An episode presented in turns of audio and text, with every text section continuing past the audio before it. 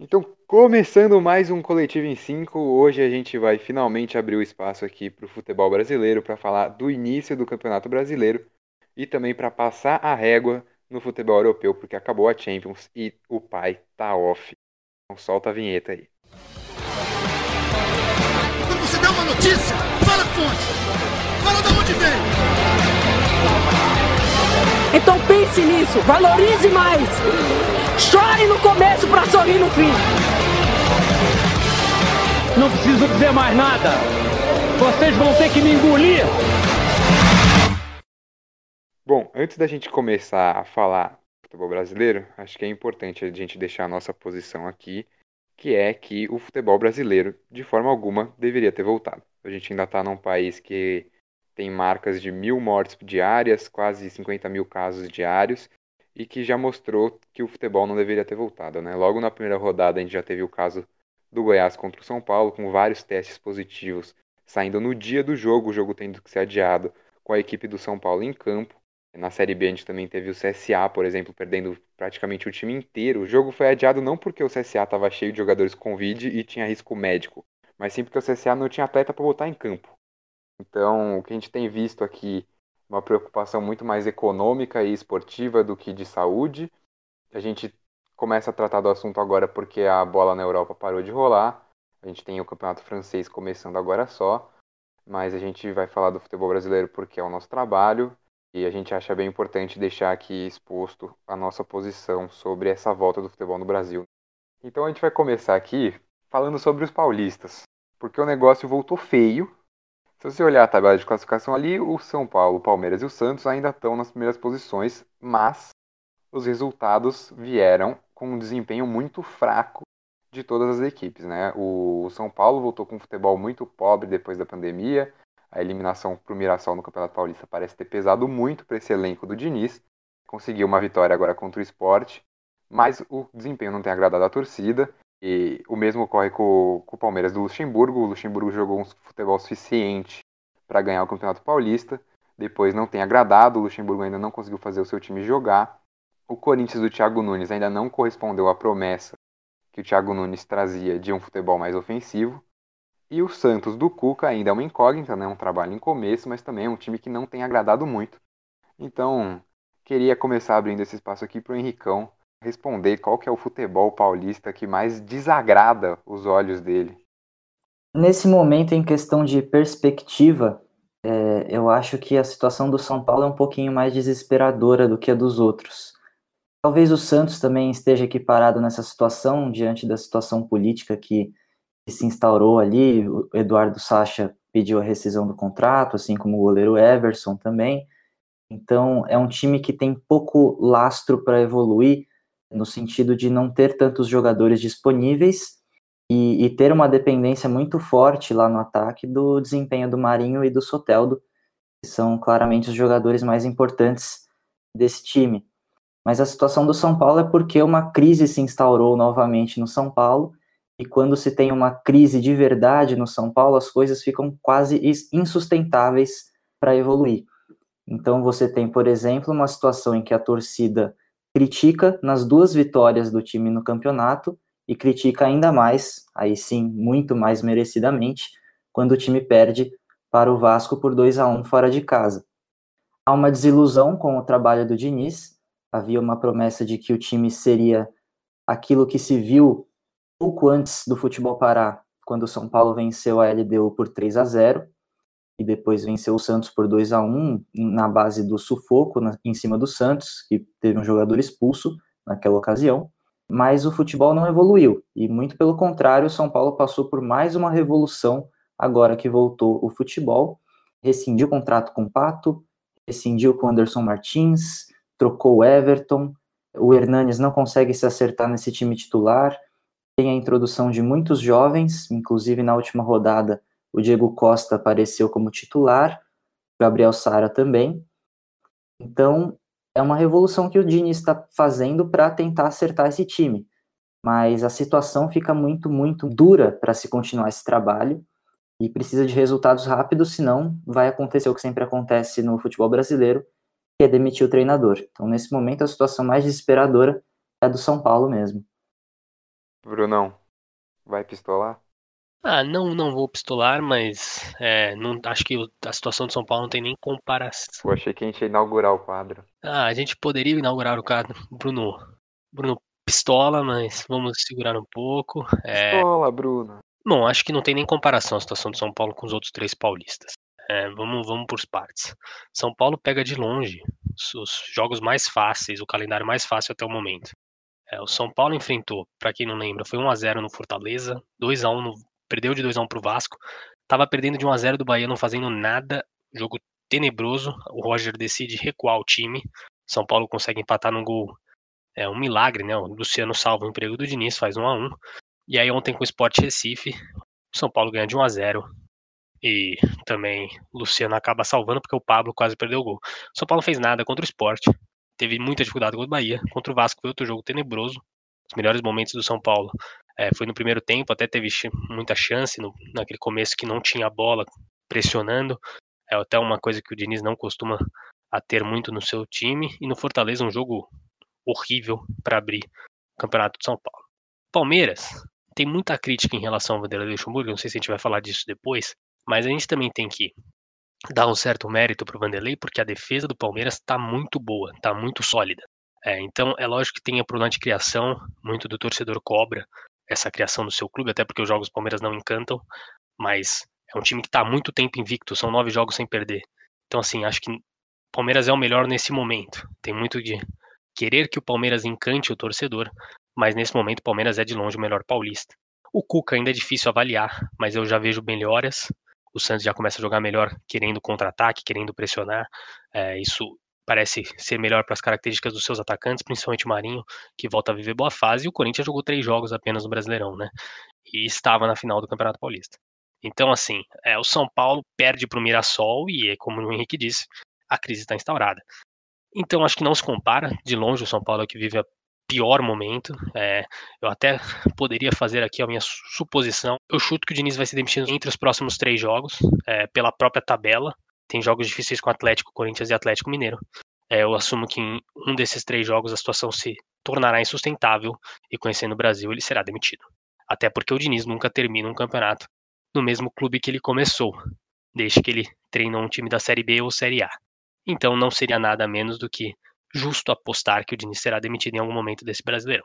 Para mim, o São Paulo vai ter que trocar de técnico em algum momento, porque a situação se tornará insustentável. O pessoal não tá contente com o Diniz aqui. Eu, pessoalmente, acho que dentro de campo o trabalho mais pobre para mim é o do Palmeiras, apesar de estar dando resultado. Para mim, o Palmeiras é extremamente dependente de erros do adversário e bola parada, e isso é um negócio que não vai te levar muito longe. Pode até te ganhar um mata-mata de Paulista na reta final, mas num campeonato a longo prazo não vai te levar muito longe. E o Palmeiras é um time que já tinha um elenco montado, é um time caro, é um time que deveria brigar por título. Eu não vejo o São Paulo com um time para brigar por título, eu não vejo o Santos para brigar por título, e eu não vejo o Corinthians com um time para brigar por título. Fora de campo, aí sim, acho que eu tenho outros times em situações piores. Tem a pressão que o Diniz vem sofrendo da torcida, apesar dele ser muito bancado pela diretoria, e tem todo o problema financeiro do Santos que ronda a questão de salários de jogadores e ronda, enfim, saída de Everson, saída de Sacha, que acertou agora com o Atlético Mineiro, vai jogar novamente com o São Paulo. Mas, do meu ponto de vista, acho que a maior decepção para mim, pelo menos, é o Palmeiras. Eu esperava muito mais do, da equipe dentro de campo. O Diniz, eu ainda acho que ele apresentou um futebol interessante antes da pausa e eu acho difícil a gente cobrar muita coisa depois de uma parada de três meses. Até porque o aspecto físico dos jogadores muda muito. Mas o Luxemburgo, o time do Palmeiras, o Luxemburgo não apresentou futebol em nenhum momento desde o começo do ano. Venceu por goleada alguns times muito fracos, mas ainda extremamente dependente de bola parada e erros da equipe adversária. Brunão já tá querendo me contradizer, vou passar a palavra para ele. Já que você falou do quadro Pistola do Brunão, vamos inaugurar esse quadro aí. Porque eu vejo muito torcedor. Pistola, Brunão! Muito torcedor que defende o Diniz e muitas das pessoas na mídia que até defendem o Diniz, que agora estão sendo muito poucas, defendem porque diz que o São Paulo tem um plano com o Diniz. Então vamos lá. São Paulo não tem plano nenhum com o Diniz. Vamos tratar de como foi a chegada do Diniz. O Diniz chega depois de uma passagem pelo Atlético Paranaense e pelo Fluminense, que se a gente contar só Brasileirão, ele não conseguiu em nenhum dos dois clubes ter mais de 28% de aproveitamento. Então assim, resultado patético. Se a gente deixar a filosofia de lado, resultado é patético. Ele chega para o São Paulo a pedido de um jogador. depois de uma demissão no meio do campeonato. Nenhum time planeja isso. Então não pode tratar a chegada do Diniz como planejamento. É ela é bancada por um atleta, ela é bancada pelo Daniel Alves. Não tem planejamento com o Diniz. Isso vem depois. Isso vem a frase para justificar a contratação, para falar a gente não contratou pelo Daniel Alves, a gente contratou porque a gente acredita no talento do Diniz. Não tem isso. Pare com isso. Não, não existe planejamento no São Paulo. Não existe planejamento na gestão Leco. O Diniz não é algo planejado. Ele é só mais um que vai passar e, como a gente viu na carreira dele, provavelmente fracassará. Diniz precisa se reerguer. Diniz chegou na Série B, não deu certo, foi para a Série A sem motivo nenhum, continua não dando certo. Ele precisa voltar à filosofia dele. Algo está dando errado. Ele não repensa. Ele comete todos os erros em todos os clubes que ele passa. As mesmas coisas. E o São Paulo não planejou isso. Só para a gente anunciar a pistolada do Brunão, porque aí a gente já mata o São Paulo de vez. Só para eu dar um contraponto, então, porque o Brunão falou aqui, o Diniz na era Leco no São Paulo é o técnico com o segundo melhor aproveitamento. Vamos passar então para o estrado do outro lado aqui, vamos passar para o Rio de Janeiro, porque tem time por lá decepcionando também. O nosso querido Mengão, que ano passado foi o bicho papão aqui no Brasil, já não tinha voltado legal da pandemia com o Jorge Jesus ali no final do Campeonato Carioca. Não estava jogando um futebol legal, ainda sim, conseguiu erguer o título. E agora na volta do Campeonato Brasileiro é a grande surpresa negativa, justamente porque o Flamengo em cinco jogos venceu apenas um jogo, empatou dois e perdeu dois, tem cinco pontos em cinco jogos. Perdeu para o Atlético Goianiense, uma derrota surpresa por 3 a 0 perdeu para o Atlético Mineiro no jogo inaugural da, da primeira rodada e depois venceu só o Coritiba por 1 a 0 e aí empatou com Grêmio em casa e agora recentemente com o Botafogo em casa também.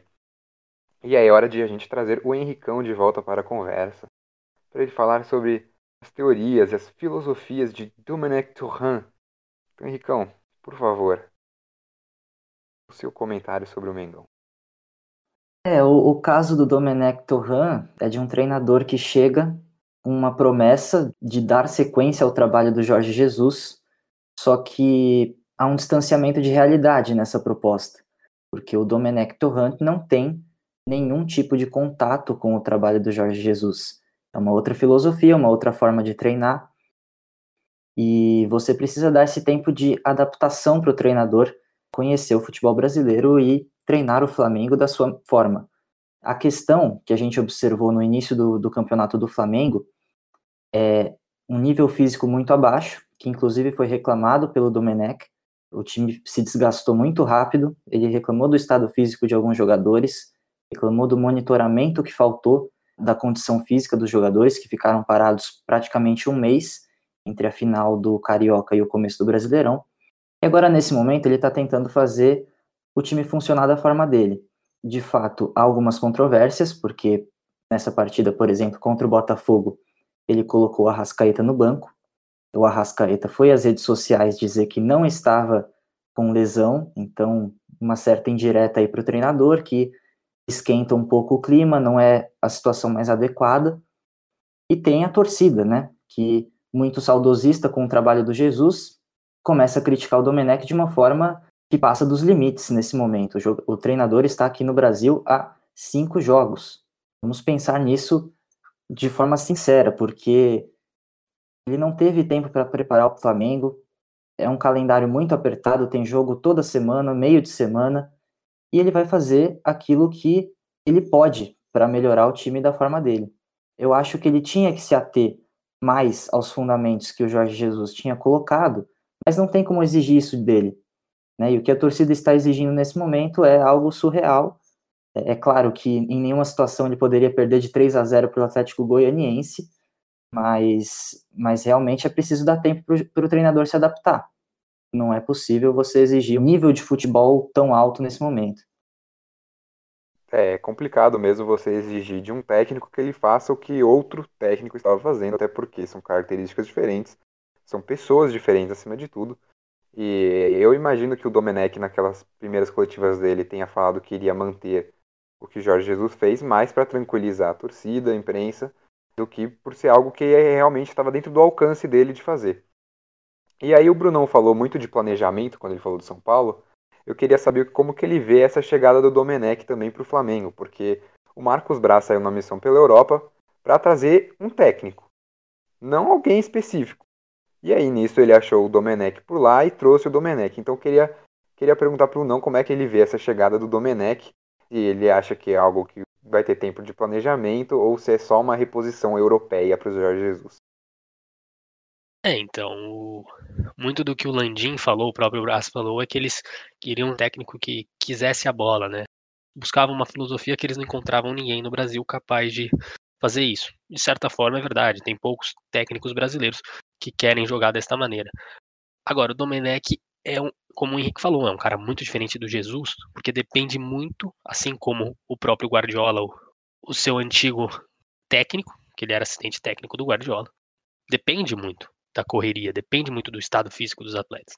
Eu não vejo ele com esse tempo, sinceramente, porque quem sabe, a gente já viu isso acontecer com o Palmeiras uma época. O Flamengo vinha de uma fase tenebrosa até a chegada do Jesus e até a chegada dessa boa é, gestão, contratação de atletas. O elenco do Flamengo é extremamente estrelado.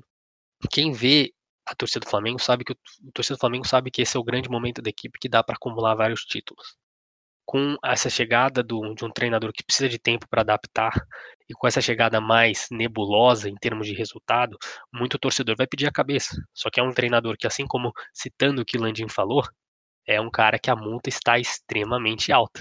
Então não é fácil demitir um treinador desse.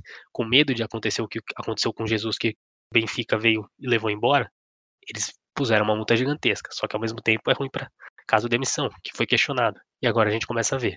Então, assim, eu quero acreditar que por conta da multa o Flamengo não vai demitir ele, porque demitir um treinador em 10 jogos num país que ele nunca esteve é difícil. Mas ao mesmo tempo, o Flamengo tem o melhor elenco do Brasil e tirando o Atlético Mineiro, não tem nenhum outro perto do Flamengo. Então assim, tem que dar esse tempo, mas o Domenech precisa ter resultado, porque não dá para empatar aqui um a um com o Botafogo jogando de igual para igual. Ou algo que o Flamengo gosta de falar, não dá para perder para o Atlético Goianiense de 3 a 0. É, a adaptação existe. Mas tem coisa que realmente não faz sentido nenhum. É, e tem uma coisa que precisa ser dita também, né? Acho que uma coisa que criticam muito o Domenech é sobre o fato dele mostrar um certo desconhecimento do elenco que ele tem. Né? Ele foi criticado um pouco demais por colocar o Rodrigo Caio na lateral direita, uma posição em que ele não se adaptou no São Paulo e, e já declarou publicamente que não queria voltar a jogar nessa posição, e deu muito errado, né? Também a opção que ele fez por colocar o Gabigol na ponta direita gerou um certo estranhamento, porque o, torcedor se acostumou a ver o Gabigol centralizado, pelo menos na escalação. Mas o Gabigol sempre foi um jogador muito adaptado a jogar pelo lado direito. No Santos, em 2018, ele fez isso, ele atuou praticamente o tempo inteiro pela direita e vinha para dentro para fazer os gols e as jogadas de efeito que ele sempre se notabilizou por fazer, né? 2019 também teve uma atuação mais pela direita, porque naquele 4-1-3-2 do Flamengo, Bruno Henrique ficava com a faixa do centro até a esquerda e o Gabigol com a faixa do centro até a direita. Então, é uma posição natural para o Gabigol, mas a forma como ele está desempenhando, a forma como ele participa do jogo, como ele é feito para participar do jogo sob o sistema do Domenech, gera estranhamento. Então, claro, o Flamengo está se adaptando e a gente precisa ter em mente, né? E foram quatro meses completamente atípicos para os times brasileiros. Essa volta é praticamente natural, você vê que o futebol está completamente nivelado ali por baixo, mais do que o natural no futebol brasileiro, né? Só para encerrar o assunto Flamengo aqui, então, o apresentador vai dar o pitaco dele.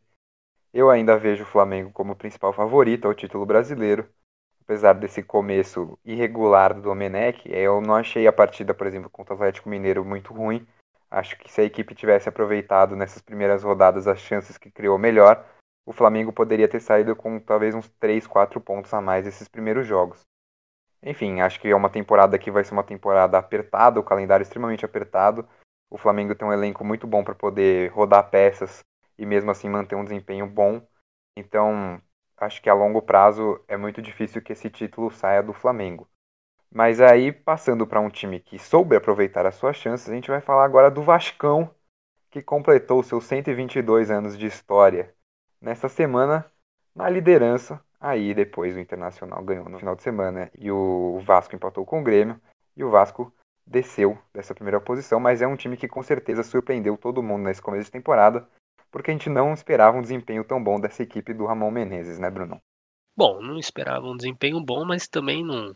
Acho que existe uma certa emocionada, né?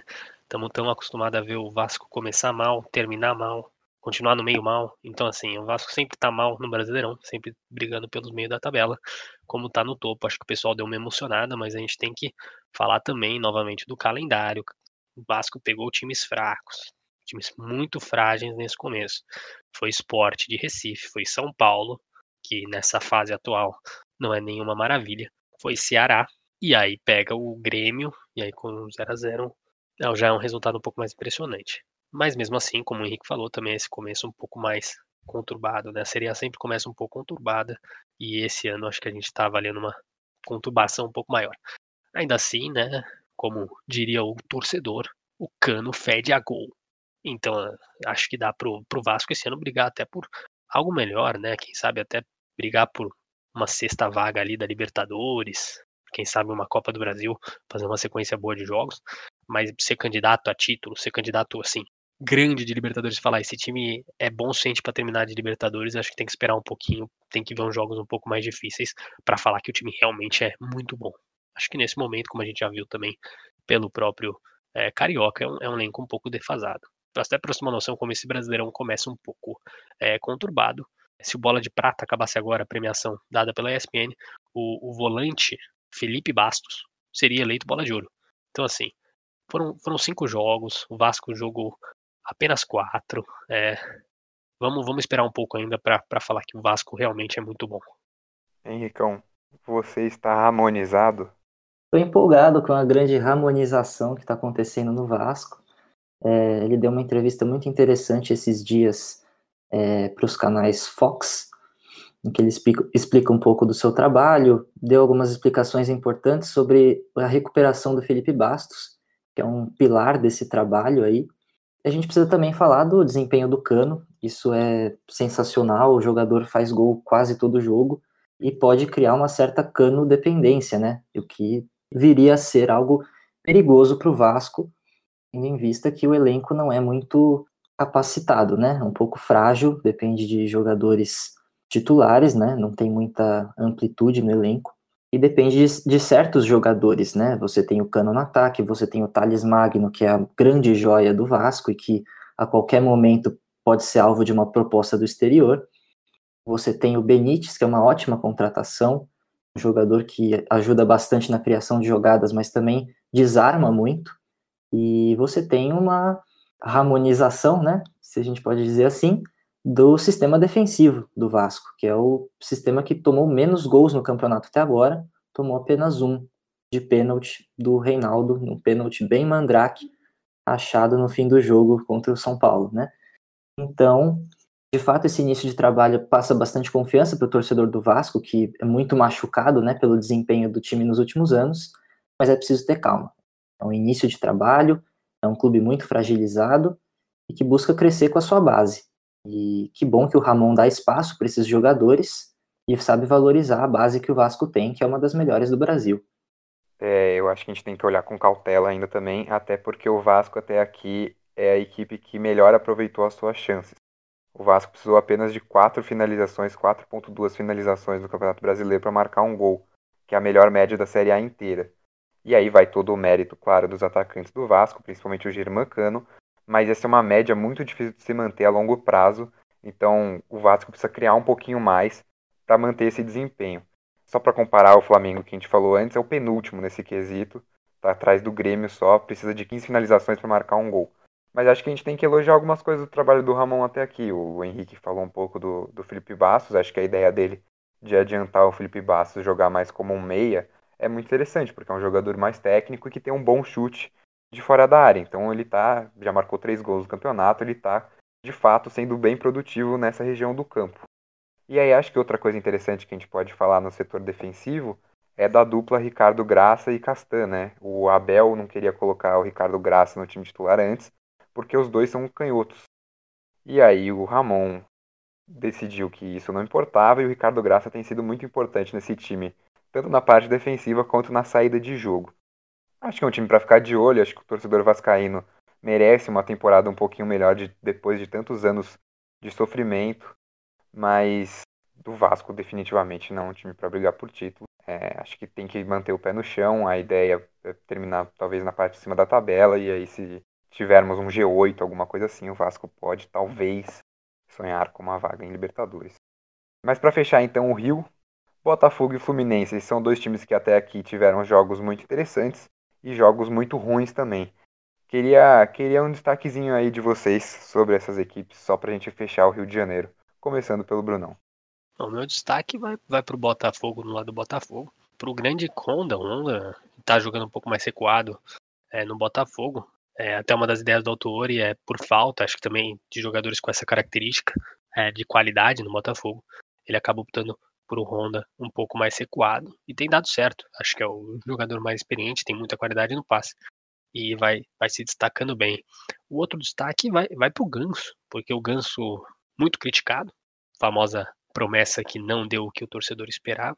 O Ganso, a gente criou aquela grande expectativa na época com o Neymar, mas o Ganso fez uma partidaça contra o Atlético Paranaense. O jogo acabou 1 a 0 com gol contra do Felipe Aguilar. Mas o Ganso voltou a ter uma certa fase de maestro com dois passes que eram chances de gol que o Fluminense acabou não aproveitando. Então, de certa forma, aí dois destaques, dois camisas 10, né? O Honda acaba usando a 4. Mas dois antigos maestros. Vai meu destaque para os dois experientes. Botafogo contratou os últimos dois camisas 10 do Milan, né? Kisuke Honda e Sidorf. Meu Deus do céu. Milan, time do Henricão, que agora vai falar pra gente sobre Nenê e Matheus Babi, é isso, hein? Ah, são bons jogadores, mas acho que acima do Matheus Babi temos o Pedro Raul, né? Que é o centroavante mesmo titular da posição no Botafogo. É um centroavantão, né? No seu exímio camisa 9, né? Faz mesmo jus a, a, a camisa 9. É, eu acho que os dois times têm alguma base interessante para trabalhar, tem bons treinadores, isso ajuda. O, o Odair é muito criticado por um sistema de futebol um pouquinho reativo demais, às vezes um pouco retranqueiro. Foi muito criticado no Inter por causa disso. Mas, mas é um estilo que, que faz sentido para o Fluminense hoje. É um elenco muito frágil, depende de grandes desempenhos como do Nenê, que tem feito um início de campeonato muito bom, e do Ganso, que fez uma partida muito boa contra o Atlético, como o Bruno falou. Então, nesse momento, são equipes que têm uma base defensiva sólida e, e que podem crescer com desempenho de jogadores lá na frente. Eu, eu me preocupo se o Nenê é um projeto viável a longo prazo para o Fluminense, e, e também me preocupo se o Botafogo terá opções para o ataque até o fim da temporada, porque é um clube que também passa por uma situação muito complicada, é, atraso de salários de jogadores, de funcionários. Parece que a pessoa que segura as pontas lá é mesmo o Paulo Autuori, que é aquel, aquele meio de comunicação entre a diretoria e os jogadores. Então, complicado, né? São dois clubes em situação muito complicada, mas mas tem coisa para trabalhar aí, tem, tem uma base muito interessante. Vou falar, vou pegar, vou pegar aqui, porque eu até achei interessante que eu citei um pouco o Ganso e ele estou o Nenê. Eu vejo muita gente perguntando como é que o Ganso é banco desse Fluminense, como é que o Nenê não joga com o Ganso. Vamos, a gente tem que falar um pouco da filosofia do Dari Hellman, que gosta de jogar mais um pouco sem a bola, marcar um pouco mais, jogar em velocidade. Não dá para jogar com os dois em campo ao mesmo tempo. Então ele vai ter que escolher um dos dois. E normalmente ele vai escolher aquele que marca mais gols, aquele que costuma contribuir um pouco mais no ataque, que a gente sabe que é o Nenê. Agora, o Nenê também oscila, oscilou em todos os clubes que passou, e quando ele oscilar, o Ganso tem que também aproveitar a chance. A última vez aproveitou. É, vai ser interessante ver como é que o Oder Hellman vai tomar os próximos passos em relação a esses dois atletas, só para dar uma agregada aí, que o grande Henrique nos contou. Bom, Botafogo e Fluminense jogam nesse meio de semana agora pela Copa do Brasil. O Fluminense entra em campo nessa terça-feira contra o Figueirense, precisando reverter o placar de 1 a 0 do jogo de ida lá em março. O Botafogo entra na quarta-feira contra o Paraná fora de casa, ganhou o jogo de 1 a 0. E também temos o Vasco na quarta-feira também precisando reverter placar, só que fora de casa, porque perdeu o primeiro jogo em casa para o Goiás por 1 a 0. A gente falou agora dos dois times, a hora de a gente sair do eixo Rio-São Paulo e falar dos times que realmente estão, por enquanto, destoando nesse campeonato, que são os gaúchos, e o Atlético Mineiro. Então, começando pelos gaúchos, o Inter do Eduardo Cudê, o Chacho, que depois do Campeonato Gaúcho, né, aquela história tradicional de querer colocar treinador na roda, ele já estava sendo pressionado porque ele não tinha ganho nenhum clássico. E aí ele começa muito bem o Campeonato Brasileiro. Eu acho que o Inter é uma equipe que tem jogado muito bem. Perdeu o Paulo Guerreiro agora, mas ainda assim é um favorito ao título, Bruno. Eu, eu, eu ainda estou um pouco com a dúvida com o Inter. Não é nem questão do trabalho do Cudê. Eu acho que o trabalho do Cudê é muito bom, apesar de perder todos os grenais que ele tenta jogar. Realmente vai ser um. Acho que é um problema para ele. Ele tem que começar a ganhar no Grêmio. Acho insustentável para um técnico querer ficar a longo prazo no internacional, mesmo fazendo um bom trabalho, se ele perde para o principal rival o tempo todo. Mas eu ainda questiono, principalmente por conta desse ataque, né? Eu acho que tem que trazer um reforço. É, a saída do Guerreiro, você só tem o Potker como centroavante. É, eu não sei se é um jogador confiável para quem quer ser campeão da Série A, mas o trabalho é bom. O trabalho é bom a ponto de ser um favorito para chegar na Libertadores. Acho que a, a, meta do Internacional tem que ser essa. Agora na Liberta já complica mais, porque como eu já disse, o Cudê não consegue ganhar do Grêmio e é quem tá no grupo dele. Mas no Brasileirão, realmente, né, são quatro vitórias uma derrota. Mas assim, o Vasco tem um jogo a menos, está em segundo colocado, o Atlético começou a oscilar com o São Paulo. Então, é difícil nesse começo, né? O Flamengo está muito abaixo, a gente falar que o Internacional é candidato ao título, mas é um dos fortes do Brasileirão com o trabalho do Cudê, sim.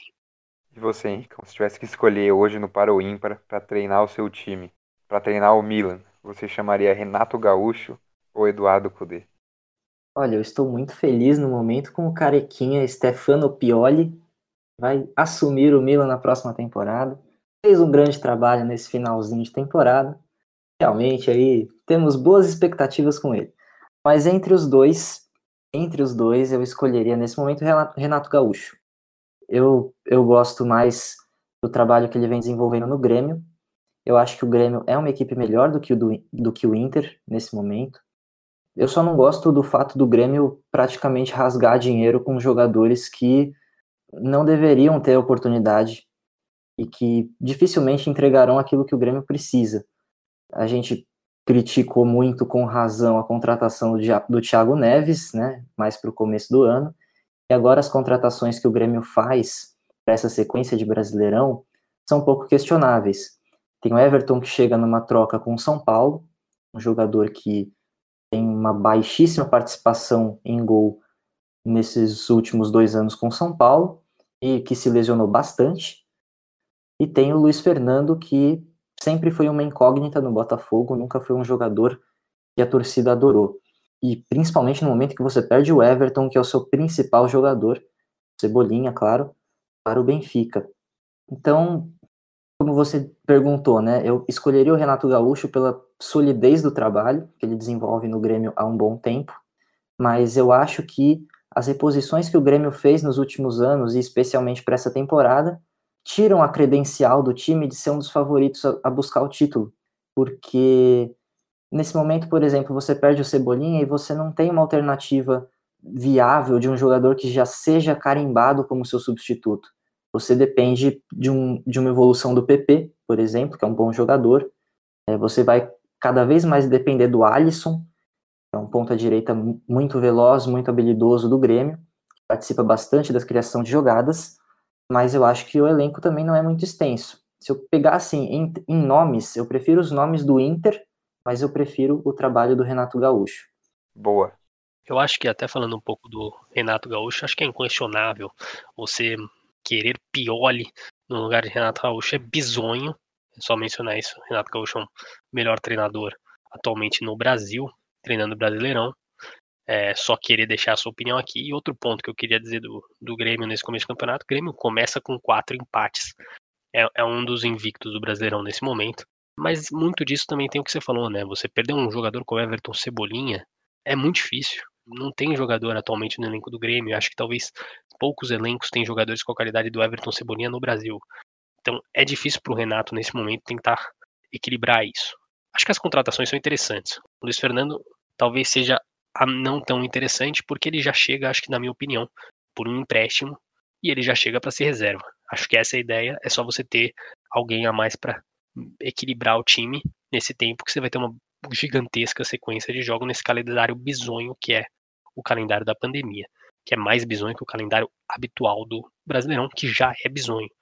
Agora, o Everton já acho mais interessante. É, até vou chamar aqui, vamos fazer a propaganda. Estamos começando nosso blog, se você que está ouvindo no nosso site, transferências da semana. A gente vai comentar algumas transferências que aconteceram durante a semana. Essa semana passada foi a troca Everton e Luciano. Se você tiver afim de saber um pouco mais o que a gente acha do Everton e do Luciano no São Paulo e no Grêmio, dá uma lida lá no nosso site, confere lá.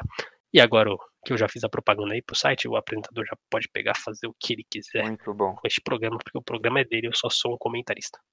Mas eu tenho que me defender antes. Tenho que falar aqui que o Ah, não, Stefano não, Pioli conhece não, os não, não, italianos. você não vai, você não vai, não, não vai. Não tem Defendi espaço o carequinha, Não tem defendi. espaço, não tem espaço. Não tem espaço. Você tá defendendo o carequinha errado, porque o carequinha que é o assunto agora não é o italiano, é o argentino, Henricão. É o argentino que tá lá no Atlético Mineiro. É o cavador de buracos. É, aí, aí o Brunão já foi um pouco mais maldoso. Eu não sei se o pessoal entendeu um pouco a minha piada. Quando você quiser aí ter oportunidade de ver um jogo do Atlético, perceba a movimentação do nosso querido São Paulo. Ele fica andando de um lado pro outro desesperado. Então eu costumo chamar de cavador de buracos, que ele quer cavar um, um buraco em campo, tanto andar entre as linhas, e quando ele não tá cavando buraco, ele quer entrar em campo. Costuma acontecer. Costuma entrar em campo pelo menos uma vez por jogo. E enfim, o, o Atlético Mineiro tem sido um time de muita intensidade nesse começo de campeonato. Não à toa o São Paulo ele já tem dado uma pressionada, mas indiretas para a diretoria em busca de mais reforços.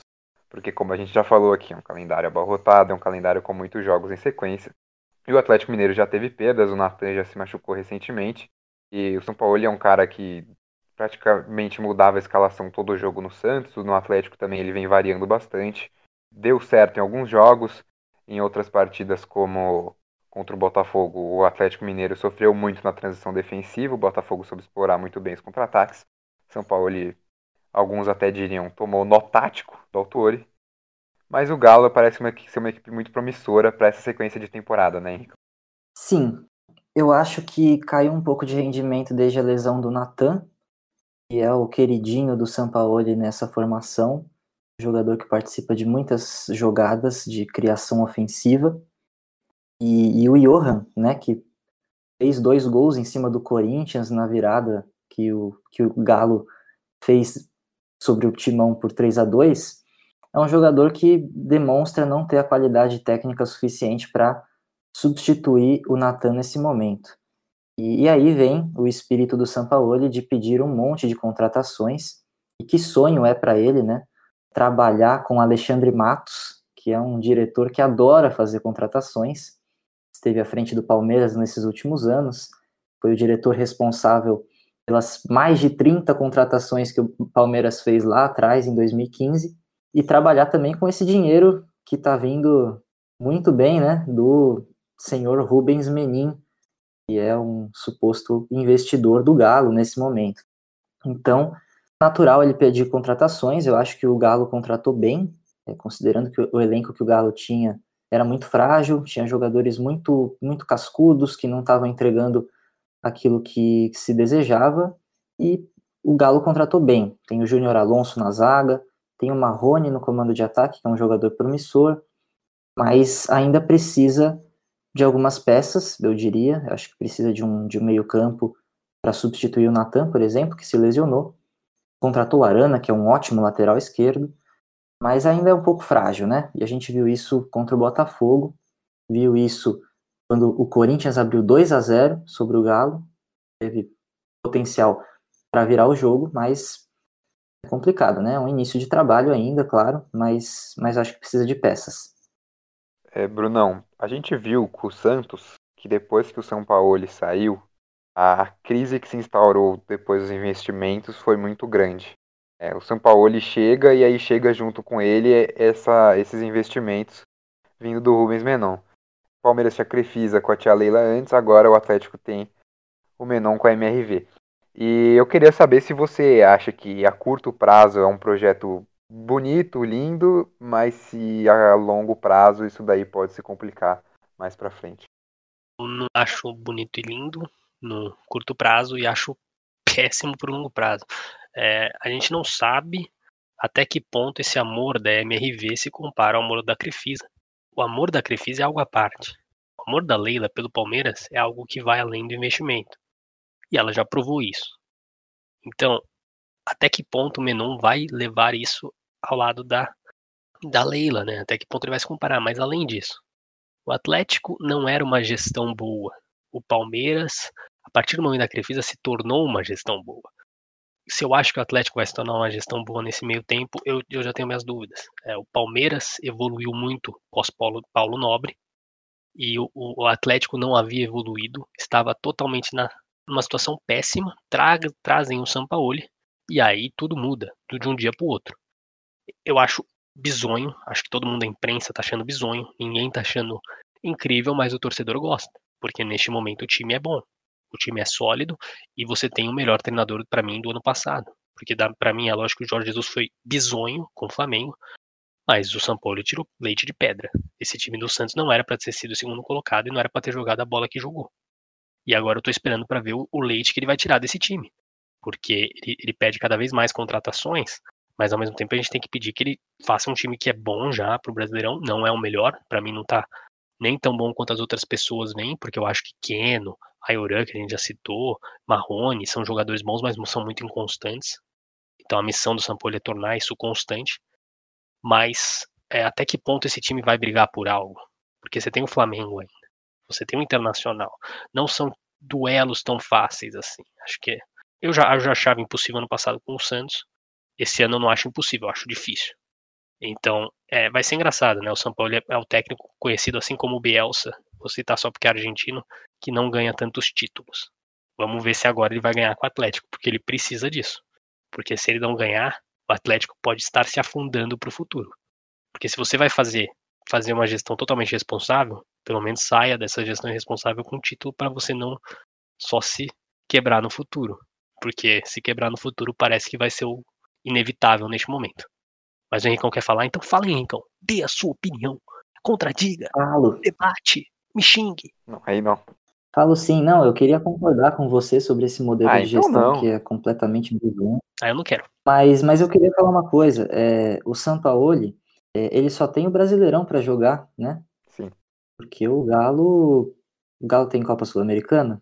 Não, o Galo foi eliminado pelo União de Santa Fé na Sul-Americana e depois em seguida caiu para o Afogados de Engazeira na Copa do Brasil, Exato, jogo que resultou na demissão do técnico venezuelano Dudamel. exatamente. Então, e é engraçado, porque após essa eliminação, a gestão do Galo estava endividada, estava Pois quebrada. é. É, é isso que eu falo, é um milagre, né, Henricão? É esse milagre que surge. E aí na- surge o Mecenas, né? O Exato. Mecenas do Galo, vai lá, banca todos os investimentos. E aí a gente precisa saber, o Sampaoli vai continuar depois do Brasileirão? Porque a missão do Galo, para mim, nesse momento, é conquistar uma vaga na Libertadores. É, você não pode pensar em título. Acho que a única forma de você pensar em título é você justificar esses gastos impressionantes que você tem de repente, né, que podem completamente quebrar o clube se o projeto der errado. Então, assim, você está comprando uma briga que você não tem ainda capacidade para brigar. E aí, ao final do campeonato, que termina em março de 2021, o São Paulo ainda vai estar no Galo? Esse- essa é a pergunta. Porque o São Paulo também é muito inconstante. Ele praticamente pediu para sair do Santos, porque ele estava muito descontente com a capacidade nula de investimentos que o Santos teria para fazer. E, e o Galo vai ter essa capacidade no ano que vem? Então fica a dúvida, porque é um projeto que você não tem certeza nenhuma. Você tem muitos gastos que podem não gerar nada de bom para o clube e que podem virar uma dívida enorme depois. E depois o São Paulo ele pode ir embora e não deixar nenhuma base para esse time, assim como aconteceu no Santos, que teve um primeiro semestre aí bastante conturbado e que agora começa a se acertar com o Cuca. Mas realmente, você confiar tudo nas mãos do São Paulo e confiar tudo num projeto muito ambicioso demais, que é você brigar pelo título do brasileiro com o Flamengo, me parece muito confiante demais. Bom, Campeonato Brasileiro volta nessa quarta-feira com dois jogos de paulistas. O São Paulo pega o Atlético Paranaense no Morumbi às 7, num jogo adiantado da 11ª rodada do campeonato. Às 9h30 tem Corinthians e Fortaleza completando a quinta rodada. E temos jogos de Copa do Brasil também, como já falei. Vasco e Botafogo jogam na quarta-feira também. Só pra gente tá falando do Mineirão, falar um pouco da Série B também, porque o nosso Cruzeirão tá na Série B, Cruzeirão tá lá, e para quem não sabe, o Cruzeirão somou 10 pontos no Campeonato Brasileiro da Série B, mas está com apenas 4 na tabela, porque está com menos 6 por uma punição na FIFA envolvendo transições irregulares. Mas eu queria dizer também para o torcedor que quer acompanhar a Série B, que a Série B está super interessante, porque o líder é o Paraná. O Paraná esteve no Campeonato Brasileiro da Série A pela última vez em 2018, quando foi rebaixado com apenas 23 pontos, uma campanha para lá de tenebrosa. E o outro a Chapecoense, que também está recentemente na mente do torcedor que acompanha a Série A, porque está em terceiro colocado. Na Série B, neste momento, pode subir. Os outros dois, atualmente no G4, são Cuiabá, time extremamente pequeno, e o Operário de Ponta Grossa, do Paraná. Fica a nossa torcida aí para esses dois clubes pequenos, e também a nossa torcida aí pro Sampaio Correia, que infelizmente tem três jogos e nenhum ponto somado. É o Lanterna, então aí, torcedor do Sampaio Correia que não quiser chorar mais. Mas que é um clube extremamente carismático. É carismático, né? O... Uma camiseta muito interessante. Passando a régua, então, chega de futebol brasileiro. Agora a gente vai fazendo um fechamentozinho aqui, né? Nas últimas semanas a gente falou bastante de futebol europeu. Fizemos as nossas apostas. Bom, é, eu não me dei muito bem na Champions né? Eu apostei em Bayern e Atlético de Madrid na final, mas não fui só eu que não me dei muito bem nas apostas. Eu me dei mal demais. Eu me dei mal demais. Apostei em City e Atlético. Nenhum dos dois nem passaram das quartas de final. O City entregou pro Lyon, o Atlético entregou para RB Leipzig. Então, assim, realmente, eu vendo a situação, eu falei, ainda bem que eu não aposto meu dinheiro, porque realmente tenebroso. Quem está sorridente é o Henricão. Não estou sorridente. Eu errei é... tudo também. Não, tava dando risada da gente aqui. Fiz Manchester City e Atalanta na final. Fui muito ambicioso com a Atalanta. Foi, você foi muito. Não, com os dois. Eu tô começando a achar que corre o risco do ouvinte abandonar a gente nesse momento, porque. Exato.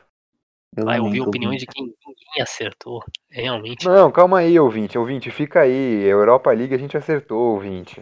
O ouvinte tem que ficar sabendo que na Europa League alguém acertou porque eu apostei Sevilha e Inter de Milão. Então tá tudo certo. Alguma coisa a gente garantiu aqui. Mas você deve ter errado o vencedor. É, então. É que é, aí, né? aí a gente já vai para um outro aspecto que não precisa ser comentado. É, não deveria ter apostado contra o rei da Europa League, que é o Sevilha. Mas, enfim, só pra gente fechar a Champions então, antes da gente passar pra Europa League. Acho que o melhor time venceu, né, nem é, Brunão? O melhor time venceu. E venceu porque também o PSG perdeu muito gol. É, tem que falar. O Bayern, ele tem. Até chegar à final, ele é totalmente dominante. Mas o próprio Lyon já mostrou que a, a, a zaga podia ter defeitos. E esses defeitos, de certa forma, até apareceram em alguns momentos. E o PSG soube na criação extrapolá-los. Mas na hora de finalizar, foi realmente tenebroso. E o Manuel Neuer mostrou porque ele é um dos maiores goleiros né? Foi muito bem o goleiro alemão, mas no final o PSG não mereceu ganhar. O Bayern era o melhor time, o Bayern jogou o melhor e o Bayern teve o melhor jogador da final, cujo nome é Thiago Alcântara. Jogou um absurdo o brasileiro naturalizado espanhol, que infelizmente não é brasileiro, porque joga muita bola. É, para quem não sabe, a CBF não quis o Thiago na seleção porque ele é formado fora. Então a gente perde um meio-campista para a seleção e agora, o futuro do. A gente até vai poder falar num próximo podcast, né? O futuro do Thiago é um pouco nebuloso nesse momento, não sabe se fica no Bayern ou se vai pro Liverpool, mas realmente para mim o Coman foi premiado pelo gol que ele fez como melhor da final, mas o melhor da final foi o Thiago. E acho que Hansi Flick merecia isso. Foi um treinador, o melhor treinador da temporada, foi absurdo o que ele conseguiu fazer com esse Bayern de Munique. Assino embaixo de tudo que você falou, Bruno. E aí jogar uma fogueira aqui pro Henricão, o Bruno falou de chances perdidas. O Neymar perdeu uma chance cara a cara com o Neuer, o Mbappé teve uma bola rolada para trás, praticamente na pequena área que ele chutou também. Mérito do Neuer que estava posicionado, mas ele chutou em cima do Neuer.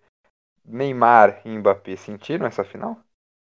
Eu digo mais, eu acho que eles não sentiram só a final, eles sentiram toda essa fase final da Champions. A gente falou bastante sobre o Neymar e o Mbappé estarem bastante preparados para essa fase final. O Neymar realmente, contra a Atalanta e contra o Leipzig, teve desempenhos muito bons. Né? A gente viu aquelas jogadas de Neymar que a gente está acostumado a ver. Mas os dois jogadores não fizeram gol nessa fase final. Nem o Neymar, nem o Mbappé. E aliás, a gente precisa voltar para o jogo da Atalanta. O PSG perdia até os 90 minutos. Foram várias trocas até o PSG finalmente fazer o gol de empate e virar o jogo logo depois com Choupo-Moting. Não foi Mbappé, não foi Icardi, não foi Neymar. Aliás, o melhor jogador do PSG nessa fase final foi o Di Maria, porque ele sim foi decisivo, participou muito das jogadas. Di Maria, irmão. Mas eu acho. Oi? Que Di Maria, irmão? Tem um brasileiro chamado Marquinhos e você me fala Di é, Maria, irmão. Eu falei da fase ah. ofensiva, mas tudo bem. Ah. Não, vamos lá, vai. Eu acho que o melhor jogador ofensivamente do PSG nessa fase final foi o Di Maria. Agora sim. Mas o Marquinhos, claro que foi o, o que teve o melhor desempenho em todos os aspectos, né? Inclusive participou com dois gols. Mas eu acho que chegou na final e a gente viu que a gente estava vendo nos outros jogos. Neymar novamente perdeu chances, o Mbappé novamente perdeu chances, perdeu uma chance muito clara de frente, de frente para o gol contra o Manuel Neuer. E eu não diria assim que eles sentiram a final, eu acho que isso já era notável nos desempenhos deles. E assim como fez o Lyon, que desperdiçou muitas chances com o gol praticamente aberto contra o Bayern, o PSG também pagou na mesma moeda e não conseguiu resistir ao poderio ofensivo desse time do Hansi Flick, que é imparável. Você tem que fazer o seu gol em algum momento, senão esse time vai te punir. E, e puniu mesmo, aproveitou justamente o setor mais defeituoso desse PSG, que é a lateral direita com o Kerer. Veio um cruzamento, o Kerer não, não sabia se marcava o Lewandowski ou o Coman, realmente foi uma jogada ali muito rápida, e o cruzamento foi na, na medida para o Coman, que não precisou nem sair do chão para cabecear no canto do Navas. Então, é um jogo que confirmou o que a gente estava vendo nessa fase final. Novamente, o Bayern teve problemas defensivos, né, porque é uma equipe que ataca com muita gente. Nessa transição defensiva tem alguns problemas, tem alguns buracos, mas teve Manuel Neuer inspirado novamente, e o PSG não soube aproveitar porque o PSG mostrou que não aproveitava todas as chances que tinha nessa fase final. Foi um jogo que confirmou o que a gente viu nessa fase final. Mas eu fiquei com muita vontade de ver um Bayern e Manchester City. Eu queria realmente ver esse jogo. Pena que o Manchester City aí ficou no caminho para o grande Lyon, que é o maior da França. Não. Queria só só falar uma coisa, né? Porque você falou do Neymar e Mbappé de certa forma pipocando, mas também tem dois jogadores no Bayern de Munique que não, não, apareceram, né? O Lewandowski e o Miller, que são os dois talvez principais do ataque do Bayern de Munique, não fizeram uma boa final.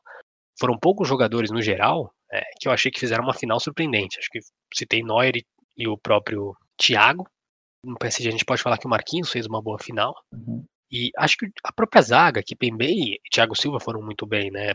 Foram poucos momentos que ele falharam, tanto que o gol não sai em culpa do Thiago Silva, né? Ele tinha tava marcando no momento três jogadores do Bayern de Munique e a bola vai nas costas totalmente do, do alemão Kerer.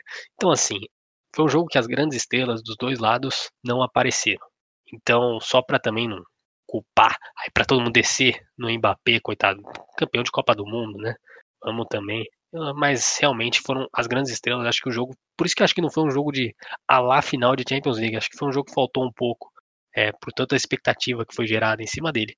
É, não foi um jogo que tirou olhos do torcedor, que fez o torcedor esperar a propaganda com a musiquinha The Champions. Não foi um jogo que, que vai valer a pena. Acho que nas próximas propagandas aí da Champions eles vão tentar lembrar de outros momentos, porque afinal não foi lá muito emocionante. Mas é aquela coisa, né? O Bayern tinha mais time para suprir essa ausência das estrelas na participação do jogo, né? Então, você vê que o cruzamento vem do Kimmich, né? É um jogador fantástico, para mim o melhor lateral direito, brigando junto com Alexander Arnold, né? Laterais direitos do mundo. E o gol do Coman, que jogou pelo lado esquerdo, tentando aproveitar ali o setor defensivo, é, tentando aproveitar o jogador mais jogador mais problemático desse sistema defensivo, que é o Kerer, e conseguiu aproveitar, né? Então você tinha mais time, mais, mais jogadores cascudos para tomar responsabilidade nessa final, como fizeram o Thiago e o Coman, que fez o gol, né? É, o Coman que conhecia muito bem os franceses, né? na base do PSG desde os oito anos, saiu do clube falando que a equipe não valorizava seus jovens e pela ironia do destino, anos depois, quando o clube chegou na sua primeira final de Champions, foi o Coman quem deu a tríplice coroa para o Bayern, campeão da Alemanha, campeão da Bundesliga, campeão da Copa da Alemanha campeão da Champions. É, só para corrigir uma heresia do Henrique ali, né? Falou que o Lyon era o maior da França. O Lyon é filho de Juninho Pernambucano. O Saint-Etienne continua sendo o maior campeão francês e o Olympique de Marseille ainda é o único campeão da Champions da França. Então, por favor, vamos nos acalmar aqui nos comentários. E agora, para a gente encerrar, a gente vai para a Liga Europa para falar de Sevilha e Inter de Milão, uma final que com certeza foi mais interessante do que Paris Saint-Germain e Bayern. Uma final mais movimentada, apesar de gols de bola parada, mas que acho que aqueles primeiros 20 minutos todo mundo estava na ponta do sofá, né, Henrique? Ah, foi um jogo muito bom, né? Luke de Jong, um jogador fantástico, faz gols de cabeça a rodo. Calma aí. Mas foi também um duelo muito interessante pelos técnicos, né? O Lopetegui contra o Conte. Conte que assumiu a Inter de Milão nessa temporada, implementou uma filosofia que ele tem há um bom tempo, dessa, de jogar com três zagueiros, montou uma dupla de ataque que é fenomenal, com o Lautaro e com o Lukaku, e pouca gente pagava que, que daria certo, né, por, pelo Lukaku ser um jogador um pouco mais físico, e pelo desempenho que ele teve no Manchester United, que não foi tão, tão grandioso, mas, mas foram dois times que, que fizeram bastante nessa, nessa temporada, acho que a Inter tem, tem muitos pontos para ficar satisfeita com a temporada que fez, apesar da derrota na Liga Europa. E é um time muito promissor também. E o Sevilha, você não, não pode subestimar do Sevilha na Liga Europa, como a gente infelizmente fez nesses palpites, menos o Neto. Mas aí foi dizer Mais que a Inter ia ganhar na final. Mas, mas foi um grande jogo. Realmente foi bastante movimentado, muito diferente do que a gente viu na final da Liga dos Campeões, que também teve um jogo movimentado, mas com poucos gols. Né? Aliás, só um, o gol do Coman. Então, foi um final de temporada aí bem recheado aí para quem gosta de um futebol de alto nível. Seu comentário dessa final, então, Brunão, para a gente fechar aqui. O comentário dessa final vai ser ressaltar personagens, até porque eu fiz isso da outra vez. Na outra final vou tentar fazer um pouco mesmo, porque tivemos claramente uma personagem nesse jogo duas, que foi o duelo de Romelo Lukaku contra Diego Carlos. Diego Carlos, que vinha fazendo uma boa campanha até o momento, fez três pênaltis, né? Um na quartas, um na semi, um, nas, um na final, ou seja, mantendo a regularidade, mas o ano foi, foi bom do Diego Carlos. E ele comete o pênalti no Lukaku. O Lukaku faz o gol da Inter de Milão para abrir o placar. Ele falha no segundo gol da Inter de Milão, no gol do Godin, mas depois ele se consagra porque ele vira uma bike, a bola até ia para fora, mas aí vem a outra personagem, Romeu Lukaku, coloca a bola para dentro. Então acho que não, nada mais, nada menos do que evidenciar essas duas personalidades que fizeram a final, né? Que foram as duas grandes personagens e o Diego Carlos aí conseguiu dar a volta por cima, se tornou o herói do, do título do Sevilha após quase ser o grande vilão da campanha, de uma possível campanha fracassada que terminaria na final da Europa, da Europa League. Então a gente fecha aqui essa parte de futebol europeu. A gente fez vários podcasts recentemente comentando futebol europeu. É, só queria deixar um último destaque para a Champions League feminina que ainda está rolando, está sendo realizada no País Basco, nos estádios do Atlético Bilbao e da Real Sociedade. A gente tem nessa semana as semifinais. O Wolfsburg joga contra o Barcelona nessa terça. A gente grava na segunda. O Wolfsburg enfrenta o Barcelona. O Wolfsburg eliminou o Glasgow City nas quartas por 9 a 1 é um time sensacional, a equipe do Wolfsburg. O Barcelona venceu o Atlético de Madrid por 1 a 0 E do outro lado a gente tem um duelo francês, PSG e Lyon, que são as duas principais potências do futebol feminino atualmente. Estão formando uma grande rivalidade. O Lyon atualmente é, é tetracampeão da Champions League e vai em busca de mais uma conquista. Mas antes precisa passar pelo PSG nas semifinais. Esse jogo acontece na quarta-feira, os dois jogos às três horas, os dois jogos tem transmissão da ESPN, então para você que está aí com saudade do futebol europeu, tem futebol feminino rolando ainda. E a gente encerra assim esse podcast. O seu recado final, Brunão. O recado final vai aí pro glorioso Wolfsburg feminino. É, acredito que vai chegar na final. Acredito que o Barcelona não jogou bem contra o Atlético de Madrid. Foi uma final, foi umas quartas de final que deixou muito a desejar. E no outro lado, eu vou apostar aqui no meu querido Olympique de Lyon. Até porque, como você disse, é tetracampeão. Decidi não ousar, ousar aqui no meu palpite final. Decidi também apostar. Não sei se a gente tá apostando ou não. Mas tô afim. Vamos apostar então. Tô perdendo todas. Então vou tentar ganhar uma. Volks pro Lyon. Volks pro campeão. E se eu perder, perdi. Paciência. Vai, Henricão, você então, sua aposta. Eu vou na onda do Brunão, mas obviamente que eu vou apostar em um campeão diferente. Eu vou apostar no Lyon, que, como você disse, Neto, é tetracampeão. E aí vocês querem me dizer que o Lyon não é o maior da França. É maior até no feminino. É maior em todas as instâncias. Justo. Fica aí o recado aí para vocês. Como vocês já fizeram a aposta óbvia... Bom, boa noite aí pros mim- senhores. É... Eu não quero ouvir a aposta do Neto. Não, então. Senão ele. Vou dar o golpe, quero dar o golpe. É, Senão ele vai apostar, tá vai ganhar, vai ganhando, né? ficar muito mala. é... É, vamos acabar por aqui. Bom, Wolfsburg e PSG. PSG campeão, fica aqui minha aposta. Na Champions vai dar, na feminina. Tem aposta da produção? Vou postar no PSG. Conhece? Boa, PSG Dani. campeão de acordo com a produção. Bom, encerramos aqui então esse nosso episódio do Coletivo em 5. É, o Brunão já falou no meio do podcast aqui, mas se você ainda não conhece, acesse o nosso site, o Intervalo em 5. Lá a gente tem matérias falando sobre diversos assuntos, desde transferências, que é o nosso quadro mais recente, até análises táticas e técnicas de futebol. Siga a gente nas redes sociais também, Intervalo em 5. E até a próxima.